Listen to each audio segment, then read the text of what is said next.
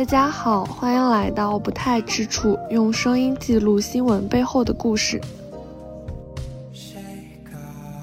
生活在群体中，我们所做的每一件事，说的每一句话，都经受着他人的审视与评价。小到今天你的穿着打扮，大到你的为人处事，我们长久的活在他人的注目中。无论是温暖的眼神，还是冷漠或者鄙夷。与此同时，群体也在历史实践中总结出了一套看上去最安稳、有最大成功可能性的行为模式。身处在人与人的连接之中，往往为了求安稳，也是为了不被他人质疑的目光所环绕。大部分人选择遵从着这套行为模式，期待它能带给他们最好的结果。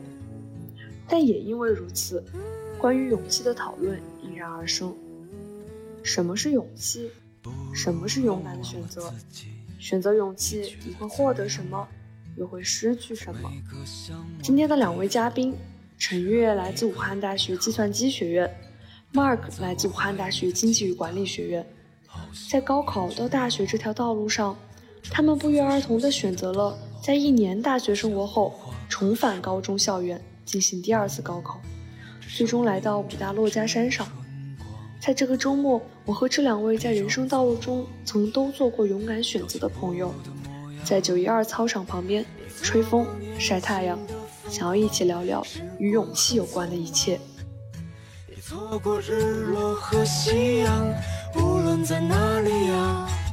勇气就是保持一种宠辱不惊，宠就是顺境。有就是逆境，人你一旦在顺境里面顺的太久了，就很容易就是属于一种飘飘然的状态。勇气就是深思熟虑的谋划之后的大胆尝试，而不是一时兴起的莽撞。不要觉得什么是大胆去做就是勇气，而是要考虑这样做是不是对的，不然的话就会变成那种莽撞。远的年轻，没有唱不完的歌。当所有人都离去，我也将要离去。那首先，我想问一下陈悦，当时促进你回去复读的一个因素是什么呢？因为你当时已经是二零一九级，其实已经过了一年多了吧，在学校读了。主要就是一个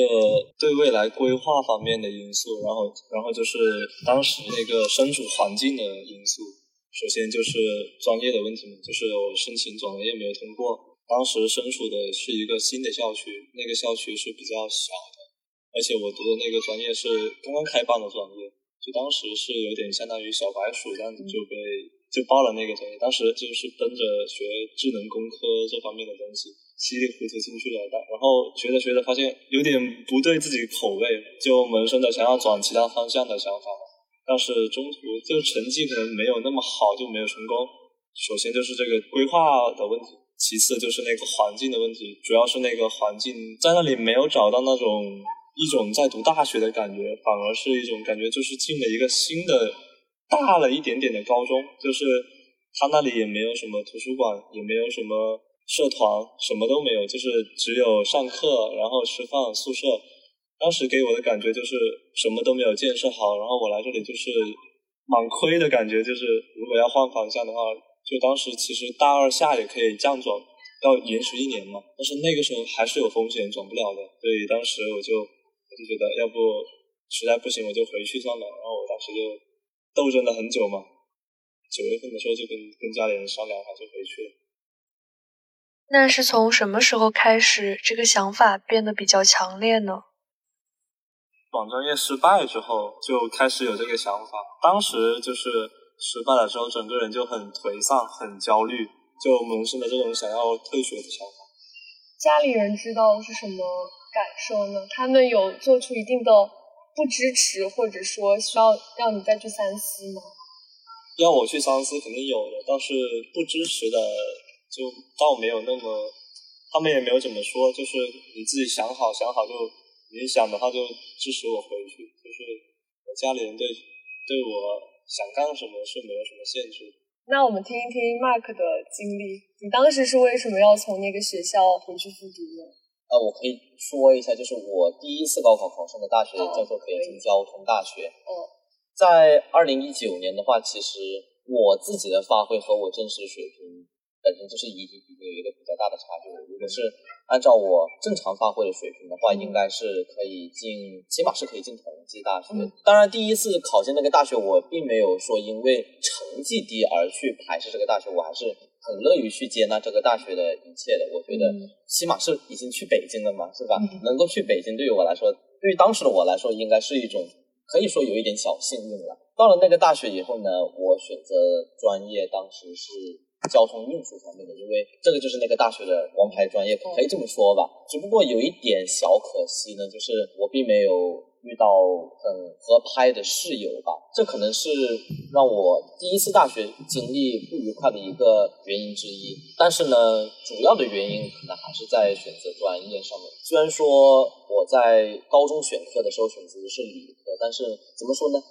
高中的理科就是可能在现在的应试体系下面更多的是做题吧，但是到了大学以后那种学习的状态呢，做题肯定是必不可少的，尤其是大一学基础课的这一段时间，学完基础课接触到专业课的时候，就可以很明显的感觉到哦，那种适应的感觉就非常非常大了，尤其是像一些实践操作类的课程，以及一些就是那种涉及到工程类的题问题学问。真的是让我觉得有一种水火之中，可能可能有点夸张吧。但是我我确实就是有一种好像自己抓不住一个，我我好像抓不住什么东西的，就是那种很迷茫、很很无措的那种感觉，让我让我整个人陷入一种是很 emo 的状态。这种状态达到一个顶峰的时候，就是大二上学期九月份左右的时候，刚刚回到学校嘛，经历了二零年上半年疫情，下半年刚回到学校。很久没有回到学校，但是又开启了大二那种大二，大家都知道，就是比较会很很忙，有很多事情，感觉就是有一种 overwhelming 的感觉。家里人是什么想法？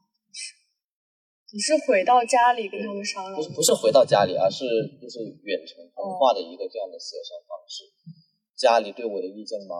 在陈月的家庭相比，可能我就不是那么顺利了，因为。家庭条件决定了，就是说我我做一个决定，我肯定是要衡量很多得失的。可能家里人最看重的一点，倒不是金钱，而是时间。因为毕竟我我这里大学已经读了一年了，然后我回去复读又再读一年，那么就相当于我比我的同龄人丧失了两年的时间。他们最看重的还是这一个，倒不是说呃经济方面的问题。后来我跟他们解释的时候，就是说，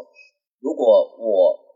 我不浪费这两年时间读出来以后，我以后工作变得更加痛苦的话，那么我痛苦的就不是这两年时间，而是痛苦以后更长的时间。我也不知道是多久，但是我敢肯定一定是比两年时间更长，而且那种痛苦的程度可能会比这两年时间更大。所以我是这样说服我的父母。那回去之后，因为毕竟大学的一个作息和高中作息还是有所区别，比如高中有一些比较硬性的。一些指标，早上可能起得更早，会有不适应的情况吗？在那样情况下，是怎么让自己快速适应的？不适应感主要是陌生感，就是去到一个全新的环境，然后当晚我是比较难入睡的嘛。相比于原来的高中，我那个复读学校是更加严格的。我当时是住在学校里面，作息方面就一开始没有调整的很好，都是经常失眠。我感觉适应过程中起到最重要的作用，就是一个人际关系方面的。因为有了朋友之后，你会觉得心理上的压力会小很多。我刚到那个学校的时候，我就跟周围的人认识了，然后又发现了两个老乡，就是本来同一个市里面的老乡，所以就发展了一定的人际关系，就对我整个人的过渡状态有有很大的帮助。其他方面就是老师还有学校对我的自由度的保证也很多，在调整方面也没有什么太大的困难。主要就是作息健康了很多。我觉得啊，就是虽然说我们是去一个新环境，而且我们是背负着一个就是说，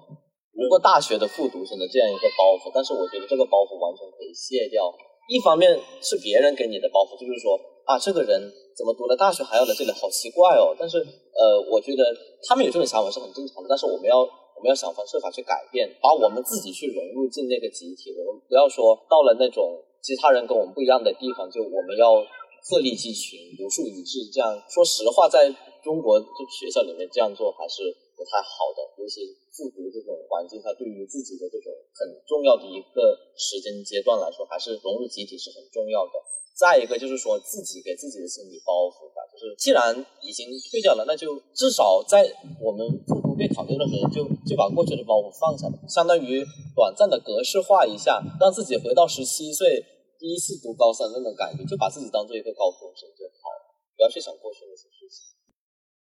那真正回到高中之后，你们的成绩是怎么样的呢？是一直比较顺利，还是也遇到过挫败的时候？就读的是那个工科类的话，在物理、数学方面，我感觉就没有什么挫折。但是在英语还有生物这些，就是大学没有接要触。要记很多东西，在高中嘛，生物。大学的时候，我是学的物理、化学、数学，英语也有也有在学，就这几个就没有什么困难。主要就是那些要背的东西就有点困难。当时就生物直接就六十几分、五十几分这样子，就成绩不太理想。但是我们也没有一去到那里就开始考试，就是、你还是先对复习对先复习一段时间，就是当时差不多背了一周书这样子，然后就过去考了第一次月考。我就很纳闷儿，第一次月考我考了年级的五十三名，就是在班里面也是处于那种也不算特别吊车尾的，就处于那种中中等层，对对嗯对对对，就感觉其实也没有没有那么困难，没有想象中的那么困难。就是到了最后高考的时候，当时我的成绩应该是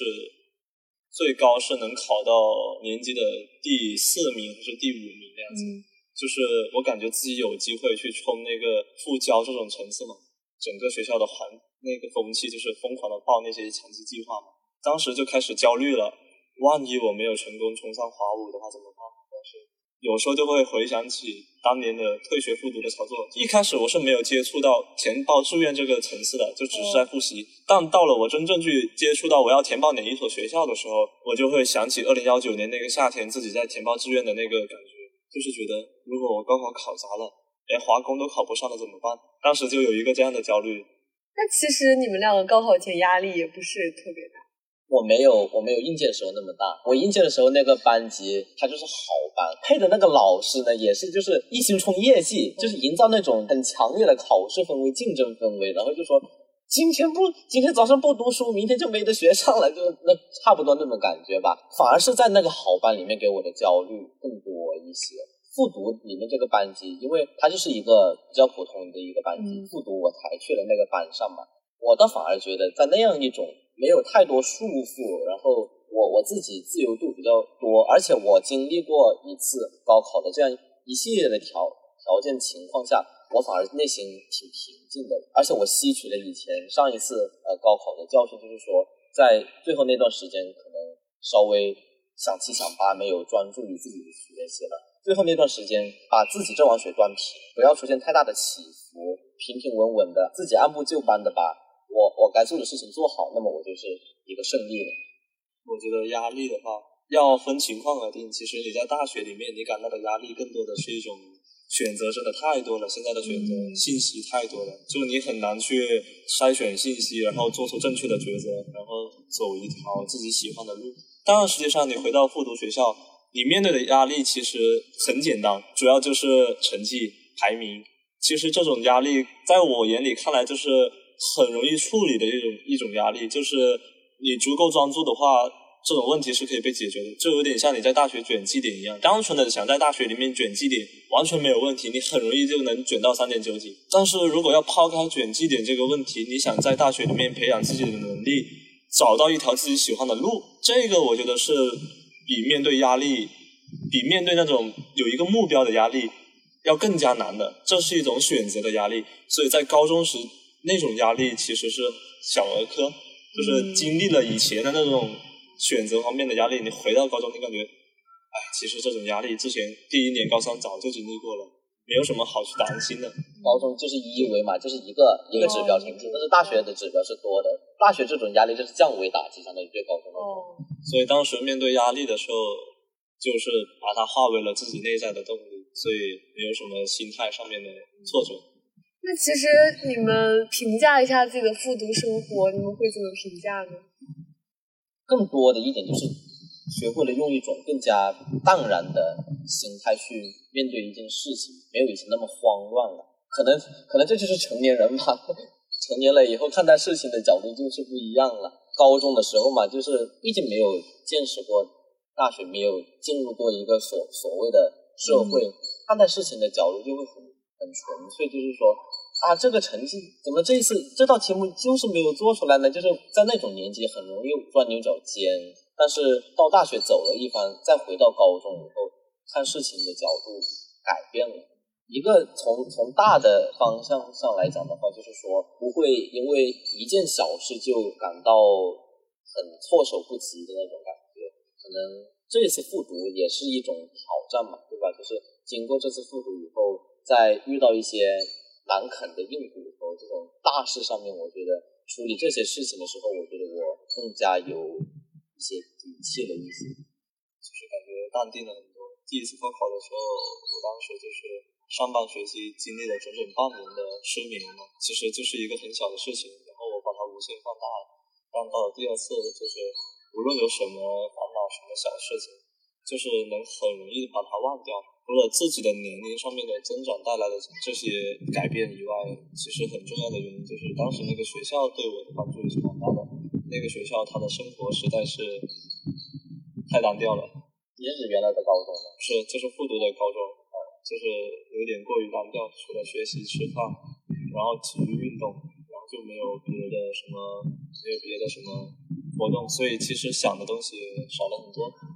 就有点相当于。这一年是我的这个人生过程中的一个真空期。其实现在回想起来，能留下的回忆也也不算很丰富。如果真的要说到成长的话，其实我觉得这一年对我的成长来说也没有特别大的帮助，就是一个很普通的一次总能力的经历。把这一年我能体会到的总结就是珍惜身边的每一个人。就是当时我每一次焦虑的时候，都会打电话给我一个很好的朋友。他就是每一次都会到傍晚就很准时接我电话。就是以前你很多人你你不会觉得他有多么的珍贵，你不会觉得他有多么的好，你就是觉得就是我一个普通的朋友。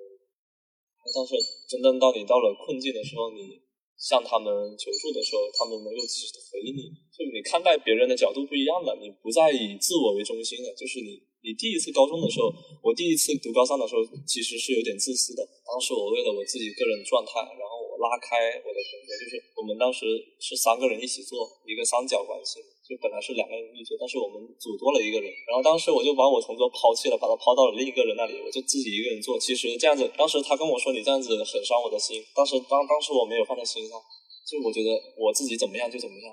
很自私的那种想法。但是经历了复读这一年，就是我能看到很多人，就是他们的付出是应该应该被我看到的。然后我确实就是在这一年我。我获得的成长就是看到了更多别人的付出，就不会变得那么自私，也可能就是这这是我最大的成长。这一年我我换一种说法吧，可能可能我我我觉得用一个词语来形容挺好的，是归隐。归隐这个东西呢，就是我我相当于我到了一座叫做高中的山上去，我去修重新修炼了一年。虽然说这一年我修炼过程当中。我可能就是在那里坐庄打金，那么对应的就是学些高中的知识，做做高中的习题，但是它是会产生效果的，不一定在我这个过程结束以后，它立马就显现，它可能会是一个很很长久的过程，它是一个可能就是一个细水长流这样子，这种影响会它会显现的，只是说它不会一时半会儿显现，它它需要我们去向人生的下一个阶段经历了更多事情以后，我们才会。这段经历对我来说是那么珍贵。对，那当时考完之后呢？你们是一个什么心情？没有一种如释重负，或者说只是一个很平常，觉得我解放了的感觉？没有吧，就是六月八号考完试，我六月九号就。换一种生活状态嘛，多睡一会儿，没有觉得这是没有觉得我应该把六月八号以前的生活和六月九号以后的生活割裂开，它他们应该是一个连续的过程。当然调调试是需要调试的，可能我六月九号那一天忘了关闹钟吧，那天早上可能醒来，哎，我今天这么早就醒来了，我就把那个闹钟关掉了嘛，然后六月十号就哦，我可以睡懒觉了这样子啊，但是也不会觉得说呃很割裂，就是我就是按照我自己的步调去生活就好了。只是说以前的步调是去学校去学习去做题目，现在的步调就是看看书，去互联网上转一转，跟朋友聊聊天，然后再或者去找一些自己兴趣爱好去做一些其他事情。生活不会，我不会因为一定要去疯狂的玩疯狂的那样，不会像第一次高三那样，就是说有一种所谓的解放了的感觉。我当时我感觉就是有点恍惚，就是有点感慨，时间过得太快了。我当时的记忆想法就是人生的十个月，呃，也不是十个月，就是差不多几个月，九个月，对，就是感觉真的好快，自己要好好珍惜以后的。每一段时光，就是觉得真的太快了，根本抓不住。除了这个想法之外，就是很期待跟同学们一起聚会，跟同学们一起到处走一下、玩一下，然后了解一下当时所在的那座城市。我是一个比较念旧的人，然后所以我对时间的流失特别敏感，是一个比较看重朋友的人，所以我很期待跟他们一起。所以当时就是这两个小点区间的问题，我觉得其实体现了我们这个。人才选拔制度的感觉，它不太合理，所以我当时选择的时候，更多的是一种给自己留下更大的弹性。因为你也知道，就是当时我为什么转方向转不了，就是当时有自己想要去的方向，但是去不了呢？当时其实就是自由度不够高，在大一时候就被定下来了。就我这个人来讲的话，其实有时候我是想的有点过多了，就比较患得患失或者优柔寡断的，所以。当时填志愿的时候，我聊也很犹豫。其实当时我心里还是有一个阴影，因为工科的阴影就是在华工的时候，他给了我一个很不好的感觉。然后当时我就觉得，既然数理金融也有数学，也就是它是数学学位跟金融学位两个学位一起的。其实数学比较多的话，其实学经济也还好吧。第二个志愿我就填了经济学，然后我就被经济学给录上了。但是呢，很不幸的是。我在学经济学的时候，也金融行业的内卷的状态，以及以及武大的培养计划方面的东西，就是感觉武大的培养方向跟我想要走的偏理科的应用经济学的方面不太匹配，所以当时我就想，要不我就转走吧。就是其实刷绩点这种东西，跟你高考刷刷分是一样的。那我还是不要，就我不太想学理论经济学方面的东西，但是。当时我又发现搞那些什么花旗杯，就是有听说过这些金融方面的东西，它居然是在计算机学院里面搞的。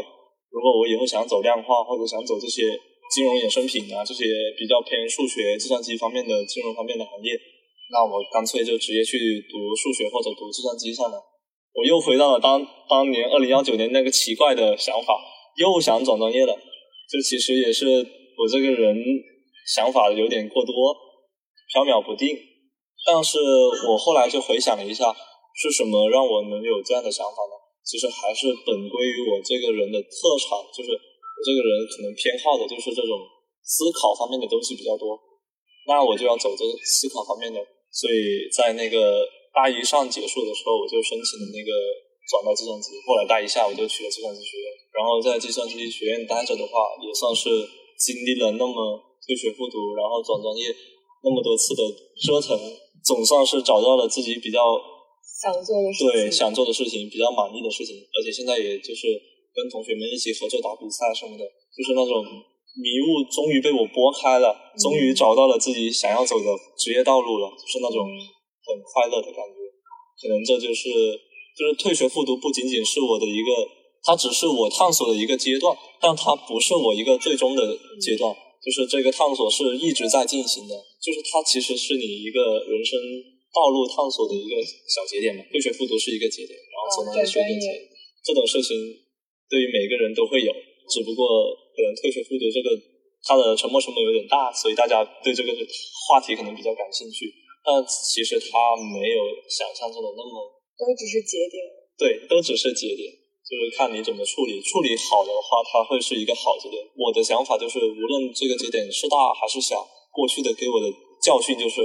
每一个节点都要提前准备好，都要给自己留一手。就比如我大一上疯狂卷绩点，除了经管院卷之外，很很大的一个原因就是，其实大学里面的节点真的很多，所以一个高的绩点可以让你很好的面对这些节点。你能去做出的选择更多的就是，如果我没有那么高的绩点，我是不可能转去这个计算机学院的。到了你以后保研了，或者你以后夏令营什么的，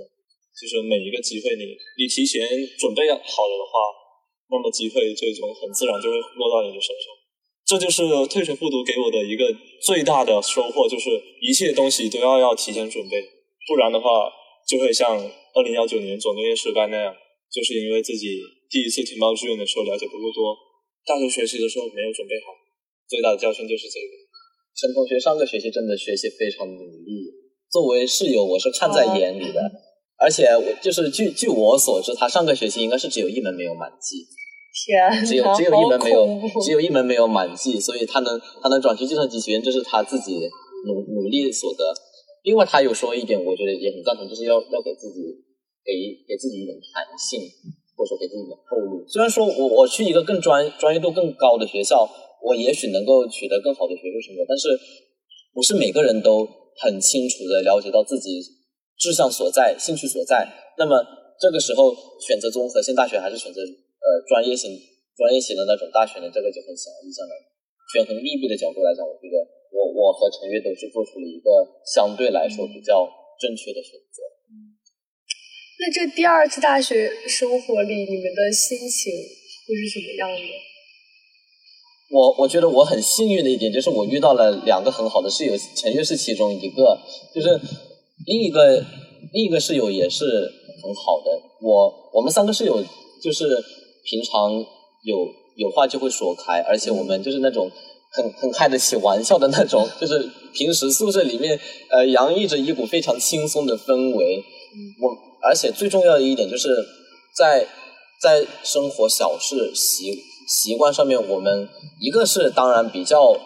相对来说匹配一点，比我第一次读大学的时候匹配。另一个就是，即使有矛盾或者说有分歧，我们是本着一种就是建设性的态度去解决这个问题，而不是说呃我固守我的观点，他固守他的观点，我我们各自都互相退让一步的那种尖锐的状态，而是想办法去。寻求一个最大公约数，这是我们我觉得我们宿舍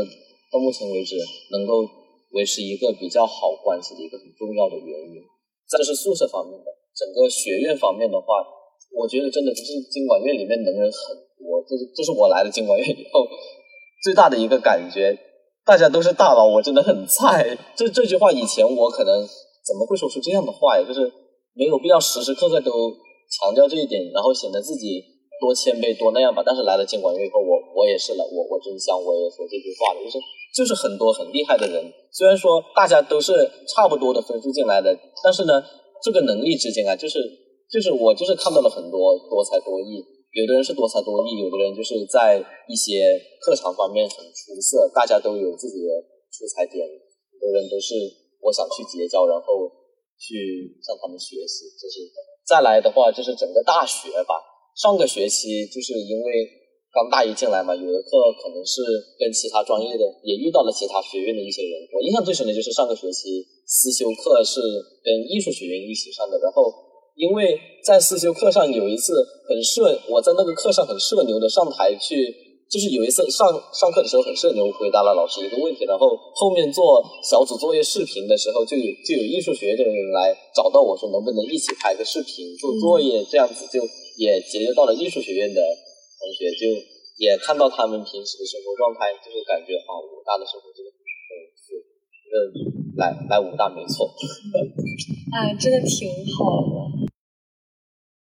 其实复读的这段经历也是你们比较深刻的回忆。那有没有什么习惯是从复读的时候一直保留到了大学的？复读的时候，其实我刚刚也说了，就是那个学校是比较严的，然后整一个人是比较真空期、比较单调的，所以对于我个人的时间其实蛮少的，就是很难感受得到自己作为一个自我的存在。所以那段时间，我会每天晚上回到宿舍，就是偷偷拿我的 MP3 来听音乐。然后渐渐的，就是晚上听一段音乐再睡觉，这个就成了我的习惯。所以到了大学，每天睡前我都会戴上耳机听一段自己特别喜欢的音乐，这样子能够让自己体会得到一个自我的存在，也就是当代大学生为什么那么多那么多人想熬夜？平时的大学生活已经够忙了，就是感受不到自己的存在了，就是感觉自己被其他东西占据了。但是睡前你听一段自己喜欢的音乐，或者干点自己别的什么东西，其实就是一个找回自我的过程。当时有一首歌叫做《认真的老去》，然后那首歌我觉得很能代表我目前的。状态嘛，就是我其实年龄是一直比那些就是当时一一起备考的人要老一点点的。然后我当时听到这首歌，认真得老去，就是我既然已经老去了，那我就一定要在这些即将面临的挑战中要更加认真一点。对这首歌就很印象还是很深。我反而有种这样的感觉，就是我回去复读了以后，我就好像有重回重新过了一次十八岁的那种感觉。你有你有这样的感觉吗？哦，这个我倒没有，就是我没有那种，我就是不会。我不是指生理年龄，我是指心理上。心理也没有，就是 因为并没有去忘却自己大学的什么什么嘛。其实不是忘却，只是说我重新过一次这样的生活，有一次这样的经历，然后我从这个意义上，我重新过了一次哦自己的十八岁。哦，我当时就是单纯的就以一种，我一直都是觉得。这是一个总专业的机会，然后我是一直在为他准备的。其实状态跟我在大学时候想的是差不多的，只不过可能自己的时间就少了很多。那其实我感觉你们两个就是谈起这段经历，更像是一段成长、一段收获和一种比较宝贵的人生体验。而从这种人生体验中，也教会你们比较多的东西。你们会对接下来的大学生活有一些什么期待吗？肯定有，主要就是。经历了那么长时间的单一目标内卷、高考卷绩点，对以后的期待就是感觉自己不能再单纯的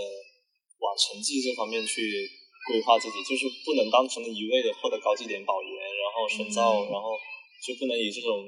意味过一些其他，不要以这种一维的想法去看待自己的人生。我当时有一个计算机学院的学长，他跟我说的一些话，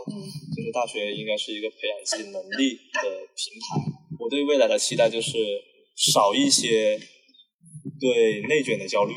多一些主动培养自己独特的能力的自信，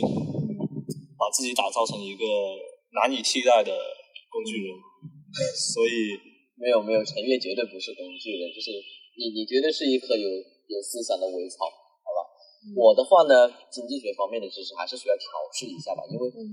在我以前人生当中，可能我接我接触经济问题，可能只是在就是在数学卷子上会接触一些，其他方面我真的很少接触了。就是 economics 这个对于我来说就是一个 brand new 一个全新的东西，在这个学院学习快一年时间，我觉得还是需要。多去知道一些就是这方面的东西，然后看看自己的兴趣点在哪里，就是近期我可能需要做的一件事情。往整个本科四年来讲的话，就是学业上面，我我觉得要我硬卷，我可能也没有那种就是应届同学那种很大的热情，就是说哦，每天我要去图书馆那 种那种，我觉得我已经我可能已经过了那种就是很。热血澎湃的年纪了，我现在很多东西都是可能更多会喜欢平平淡淡的一些这样的生活步调。但是我首先就是有一个底线要保证，就是说学习成绩起码不能落伍，还是要保证一个在一个相对合理的一个区间。再就是往其他方面去拓展了，呃，不管是人际关系啊，然后还是兴趣特长这方面都都需要去探索。因为大学真的不仅仅是。课堂上讲的那些东西，更多的是校园生活，更多的是一些你在书本上面学不到的东西。这些那些东西才是大学里面我觉得需要去用心去体会的。从过去的大学到高中，再到现在来到武大，这一路走来，如果要你们去定义勇气，勇气是什么？你们会怎么造句呢？勇气就是保持一种从容不惊，从就是。顺境，也就是逆境。人一旦在顺境里面顺的太久了，就很容易就是处于一种飘飘然的状态。那这个时候就很容易站不稳。如果有勇气的话，就不会，即使是在一帆风顺的情况下，他也能够就是脚踏实地的去做一件事情。逆境的话，像我们遇到了我们就是我们大学生活里面，我们一九年应届以后的这种可以说是一种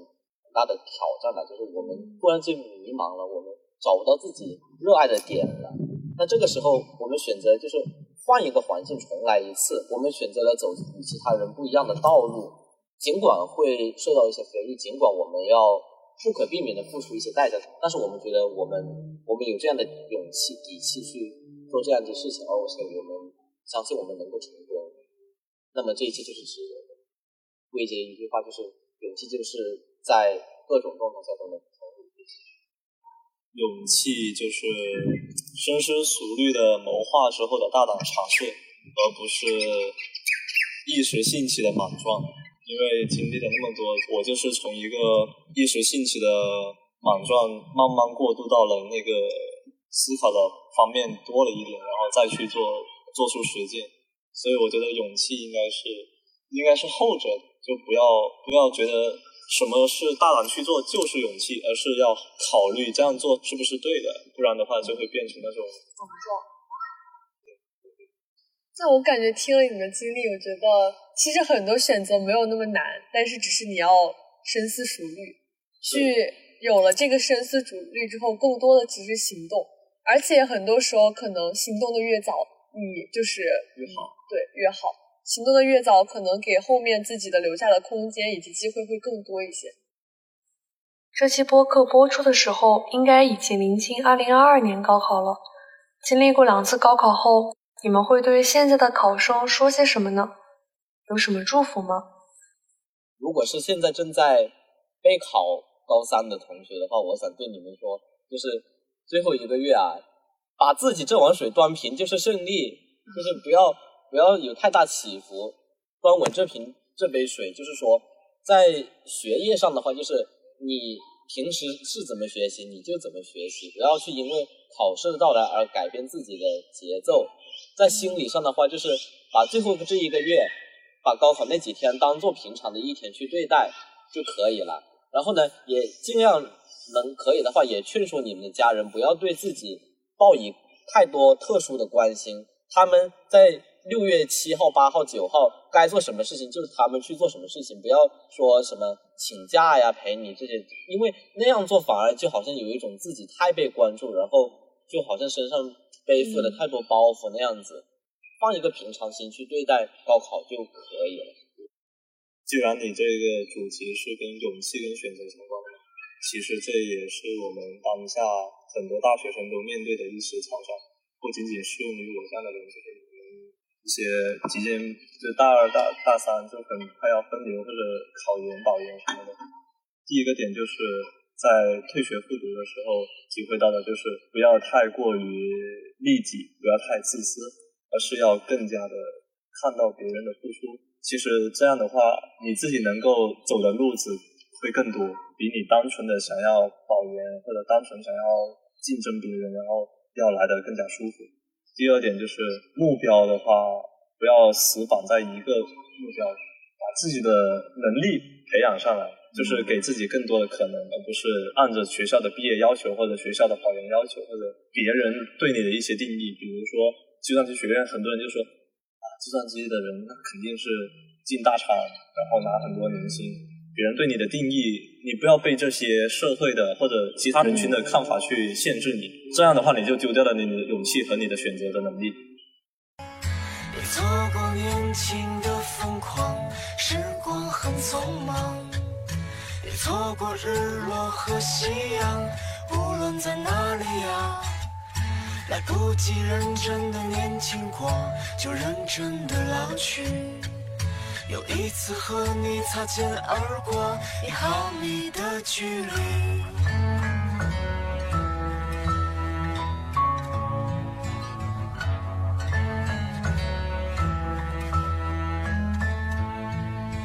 让我再次抱起吉他。为你唱那一首歌，重复最熟悉的段落，就当明天不在。没有永远的年轻，没有唱不完的歌。当所有人都离去，我也将要离去。嗯，这生命正值春光，别装作刀枪不入的模样，别错过年轻的疯狂，时光很匆忙，错过日落和夕阳，无论在哪里呀。来不及认真的年轻过，就认真的老去。又一次和你擦肩而过，一毫米的距离。别错过年轻的疯狂，时光很匆忙。别错过日落和夕阳，无论在哪里啊。来不及认真的年轻过，就认真的老去。有一次和你无话不说，开始对话以前。